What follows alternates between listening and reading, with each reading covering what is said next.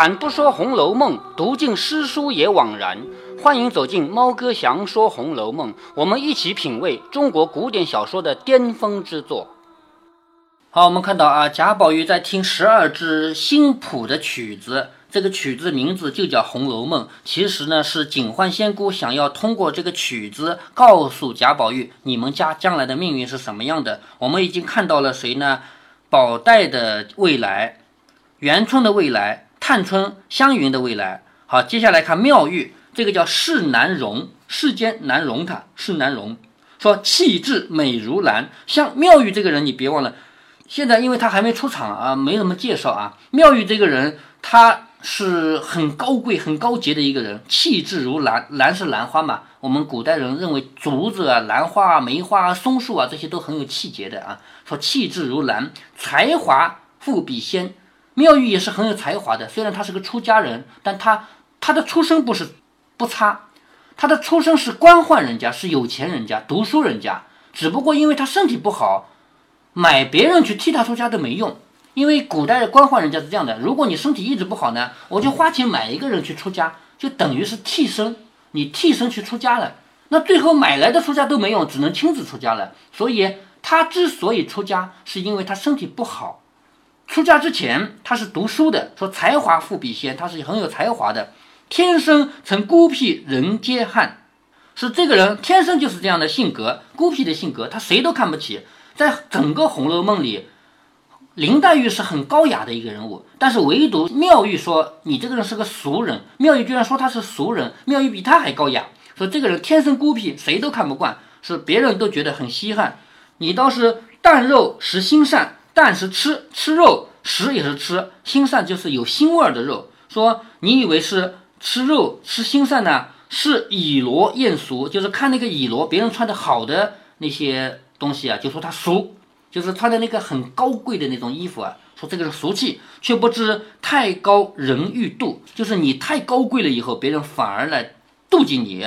过节是同嫌，就是你自己太干净了以后，别人都说你这个人。就说其实妙玉就是这样一个人，妙玉的内心是非常高贵的，但是别人都容不下他，别人不愿意去接受他。所以一个人高贵到什么地步？高贵到全世界别人都不如他的地步，那就是别人都不愿意接近他了吗？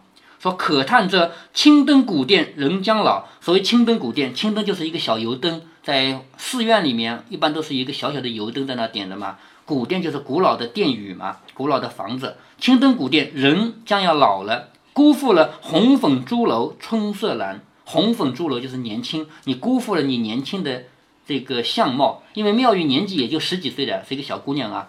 到头来依旧是风尘肮脏唯心愿。风尘肮脏是什么意思呢？一般人理解是这样的：最后等到贾府败落的时候，妙玉的命运是被强盗抢走了，强奸了。那妙玉她不是个出家人嘛，对不对？出家人是不嫁人的，何况还被强奸，那不是很脏了吗？对不对？说这样的结局，这是一般的猜测，因为《红楼梦》没写完。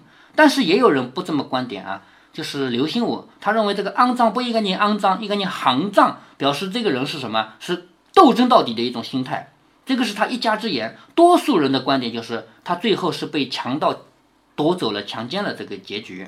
好一似无瑕白玉遭泥陷，就是本来是一个没有斑点的白玉，现在掉到了泥土里面，又何须王孙公子叹无缘？因为哪里需要一个公子来说我跟你无缘啊？你自己都掉到烂泥里面去了嘛？这说的是妙玉。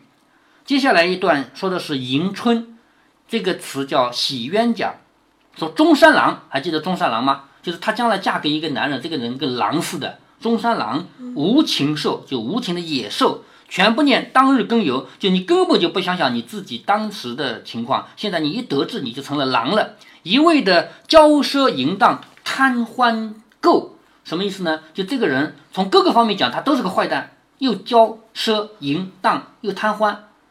去的呢，侯门燕至同蒲柳，蒲柳是什么？蒲就是草，柳是柳树。就是说，侯门，侯门就是像贾府这样的人家，从贾府这样的人家出来的这么漂亮的女的，嫁给他以后，被他当做草一样对待，所以这个人是一个狼，是不是？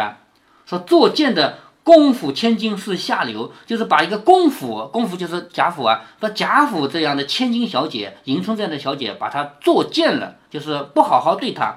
叹芳魂艳魄，就是可叹这个人的魂魄啊，一再荡悠悠。也就是说，迎春嫁给了这么一个郎以后，她就死了。下面一段是惜春的，惜春的命运最后不是当了尼姑吗？是不是？好，将那三春看破，就是它上面还有三个春，元春、迎春、探春，他把前面三个春的命运都看破了以后，桃红柳绿待如何？就是看起来是一个好的命运，桃红柳绿又怎么样？把这韶华打灭，就是你们都以为能够享受荣华富贵的这种韶华，我不要了，觅那清淡天和。我去寻找什么？我去寻找当尼姑的这样的境界。我整天念经，整天吃素，说找的是清淡天和。说什么天上妖桃盛，云中杏蕊多。就说你们说天上哈云中都有一些很美的这些东西，其实说的是什么？其实说的是生活中的富贵。你们都认为生活中有很多富贵，到头来谁把秋挨过？秋天一来，所有的花草不都枯萎了吗？是不是啊？所以，我们生命中如果有富贵的话，如果生命的秋天到来了，那一切都没有了，对吧？所以，惜春的聪明就在于，他还没有到生命的终结，就先抛弃了这个荣华富贵，他主动抛弃了，所以他去当尼姑去了嘛。则看那白杨村里人呜咽，清风林下鬼吟蛾，就说你看看那些白杨村里面有人在哭。清风林下面有鬼在哭，其实就是每一个人的命运，最后都是要走向死亡的嘛。更兼着连天衰草遮坟墓，就是那个坟墓都长了很长很长的草了，没人管了，这都是每个人最后的命运。这的是昨贫今富，人劳碌，春荣秋谢，花折磨。就是你看看这边，好像昨天穷，今天富，好像人在忙碌，春天荣，秋天谢，花也在折磨。是这般生关死劫，谁能躲啊？就是前面讲了很多个，一会儿穷，一会儿富，一会儿枯，一会儿荣的。我们人也跟这些草一样，有生有死，谁能躲得了啊？我们说到西方宝树换婆娑，上结的长生果，这是佛教里面的观点。西方有一棵树，那棵树叫菩提树，因为。释迦牟尼，也就是如来佛祖啊，如来佛祖是在一棵菩提树下面成佛的，所以所有人都说西方有一棵这样的树，上面结着长生果，去吃那个果子就长生不老了。其实就是我向佛了，我做尼姑去了，什么富贵我都不要，这是西春的命运。下面一段是王熙凤的命运，王熙凤是聪明类，什么叫聪明类？王熙凤最大的特点是聪明，对不对？但是。有道是聪明反被聪明误，最后她是死在自己的聪明上面。说机关算尽太聪明，反累了卿卿性命。卿卿就是他自己。机关算尽，你这个人做任何事情你都算好了机关，每一件事情都聪明到极点了。可是最后呢，导致自己死在这个上面了。最后死就死在这里面，为什么呢？因为。我们前面也提到过，他一从二令三人物，他一开始他听从贾母的，后来他号令他的老公，世界上的所有事情他都算好了做。可是你以为一个男的怕老婆怕成这样，他都没办法报复吗？最后不是把他给休了吗？对不对？因为毕竟是男权社会，你就算老公平常怕你，又有什么用啊？等到你的保护伞没有了以后，老公就直接把你休了。所以他的结局是保护伞？保护伞就是贾母啊。嗯。贾母还疼爱她吗？可是这个保护伞没有了以后，等到她老公已经没有神、没有人管得住的时候，就直接把她休了。所以她的结局不是哭向金陵吗？前面提到过的是不是？说他反算了卿卿性命，生前心已碎，死后性空灵。就生前已经把心给算碎了，就是一天到晚算计嘛。死后就空了，什么也没有了。家富人宁，终有个家亡人散各奔腾。就家富的时候还好，可是家。亡的时候呢，一整个家族没有了的时候呢，就只好各自奔了，枉费了一旋旋半世心，好一世荡悠悠三更梦，就是枉费了你办事的操的心，好就像荡悠悠三更做的梦一样，三更做的梦一醒来不就什么都没有了吗？嗯，是不是？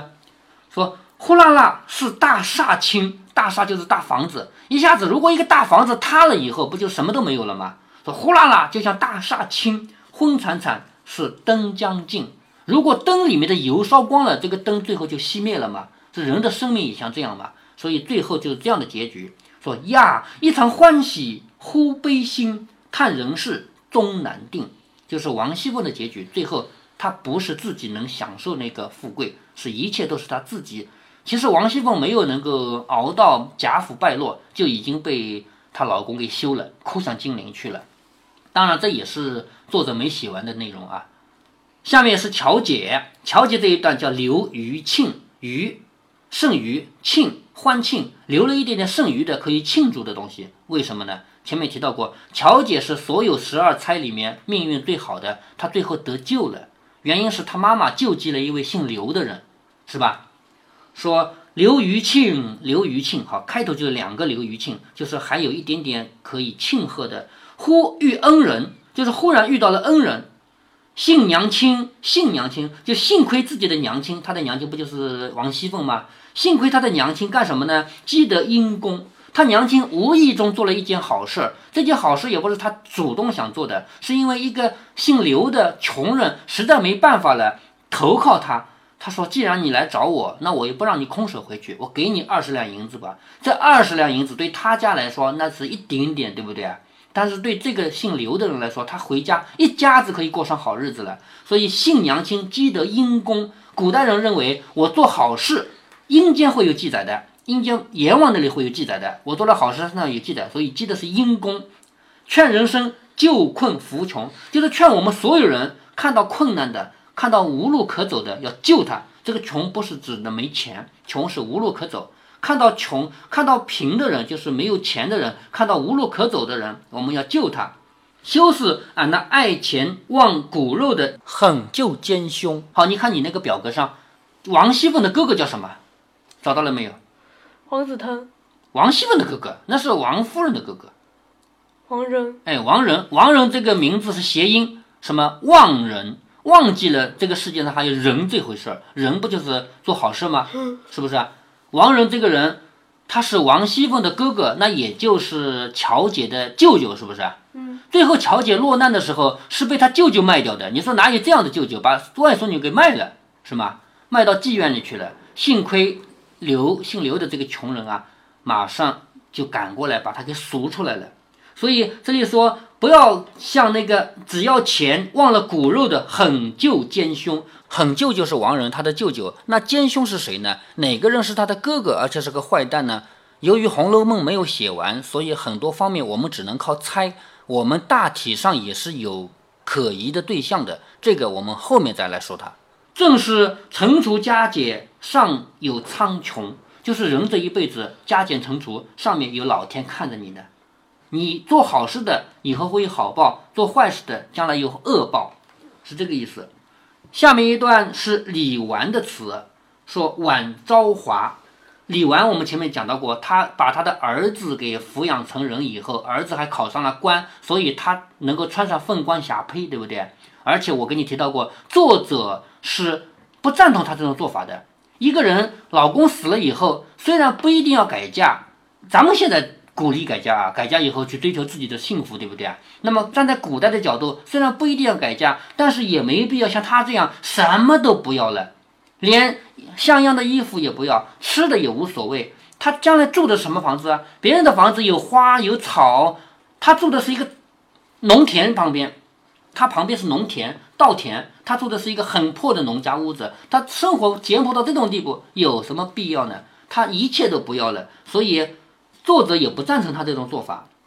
这个歌是这样的：镜里恩情，更哪堪梦里功名？镜就是镜子，镜子里的恩情就是摸不着的那个恩情嘛。她丈夫不是死了吗？对不对？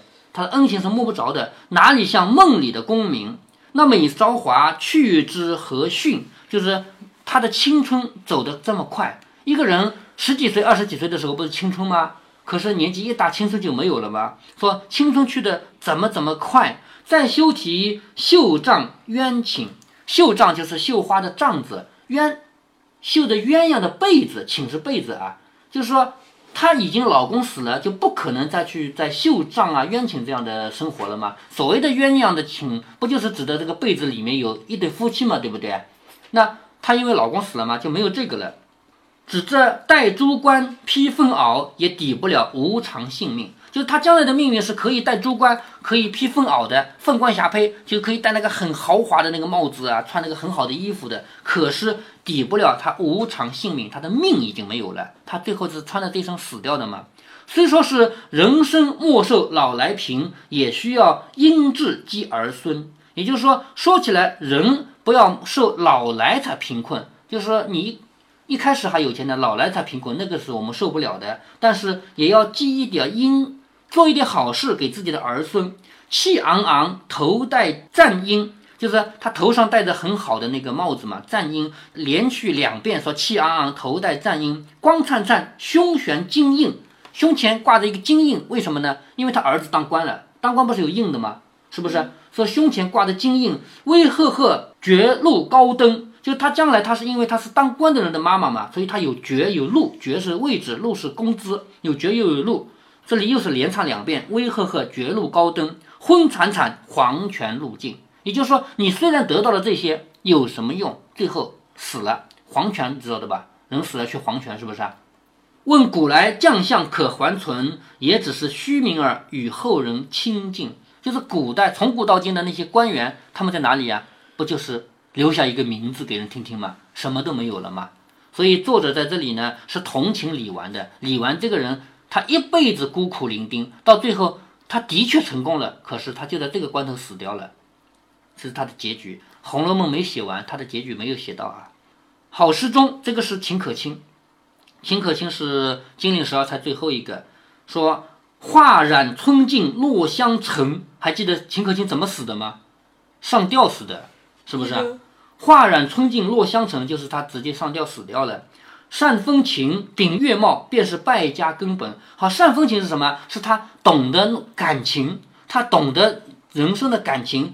秉月貌是他长得好看，他又有感情又有好看，所以他是败家的根本。为什么说又有感情又好看他就败家了呢？你别忘了，他不是跟自己的老公好，他是跟公公偷情，知道吗？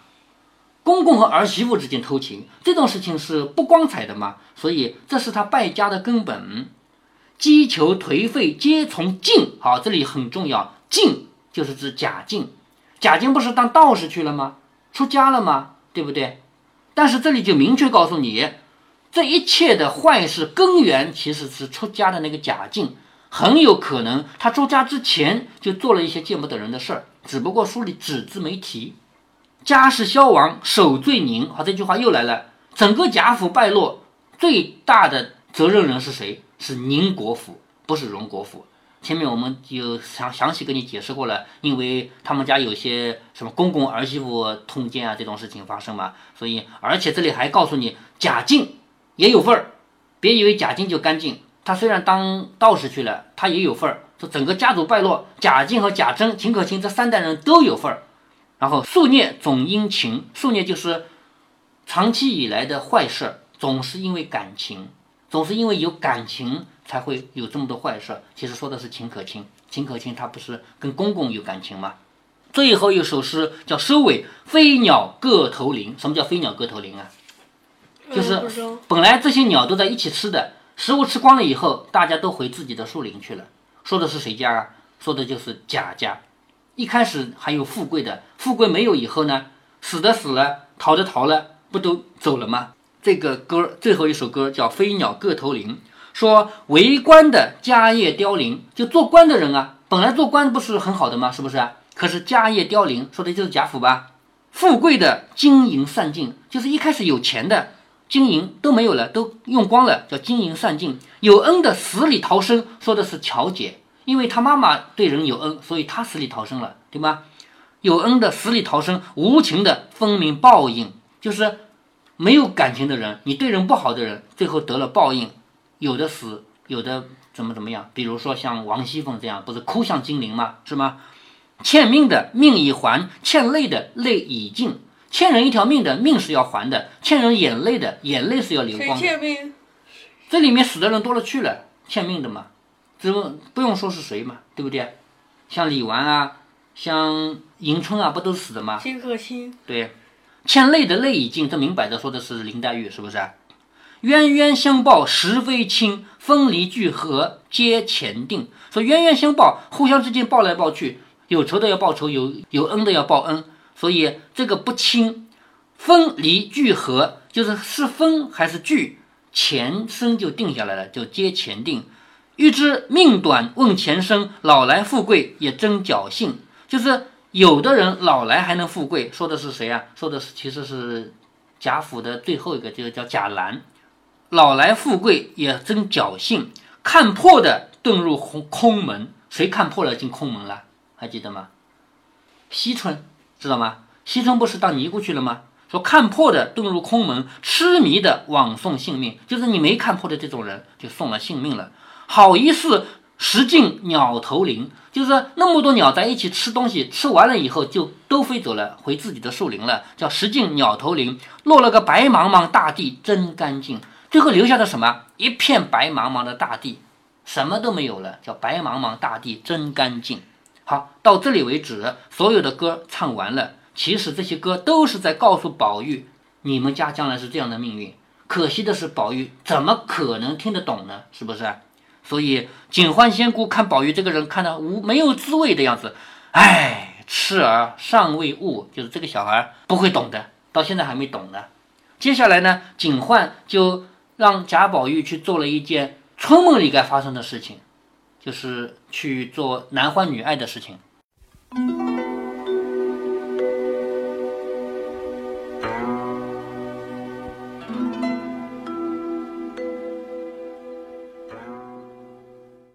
十二支曲子我们听完了，一方面是剧透，另一方面《红楼梦》字字句句都在讲因果报应。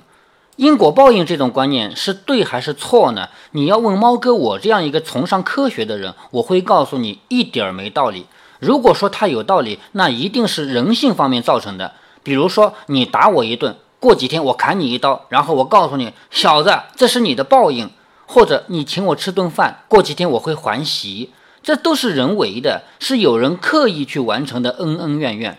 但是有好多人相信老天自然会有报应。这就没什么道理了。记得有一次，猫哥我的一位同事吃了点亏，在办公室里学阿 Q，说那个人早晚要有报应。我对他说：“我才不相信。如果我吃了亏，我会有两种选择：要么我真的大度忍了，要么我亲自报仇去。我才不指望哪天老天爷帮我报仇。”说到这里，猫哥我突然想起了一句名言：“原谅他们是上帝的事儿，我的任务是送他们去见上帝。”但是《红楼梦》毕竟是曹雪芹他老人家写的，他的心目中充满了佛道思想，充满了因果报应，而且还编得这么圆满，咱们就认真的享受这个精心编著出来的故事吧。如果您觉得猫哥的读书分享有益有趣，欢迎您点击订阅，这样您将在第一时间收到猫哥的更新提醒。如果您有什么要对猫哥说的，不管是赞还是批评，不管是提建议还是唠唠嗑，欢迎您在节目下方留言。您也可以加猫哥的公众号，四个字“猫哥在线”。您还可以加入猫哥的听友群中，微信群呢，用语音节目没有办法说清，还是 QQ 群方便，群号为八四九九六六八九九。